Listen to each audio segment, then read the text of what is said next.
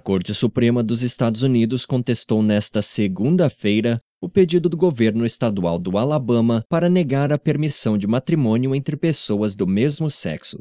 A corte negou o recurso apresentado pelo ministro de Justiça Luther Strange para prorrogar o bloqueio imposto pelo estado. Em janeiro, a juíza distrital Kelly Granade já havia declarado como inconstitucional a proibição. O Alabama é o 37º estado entre os 50 que formam o país onde é permitida a união homossexual. Em algumas cidades como Montgomery, casais gays fizeram filas hoje para legalizar a união nos cartórios locais. Localizado no sul dos Estados Unidos, o Alabama é um dos estados mais conservadores do país.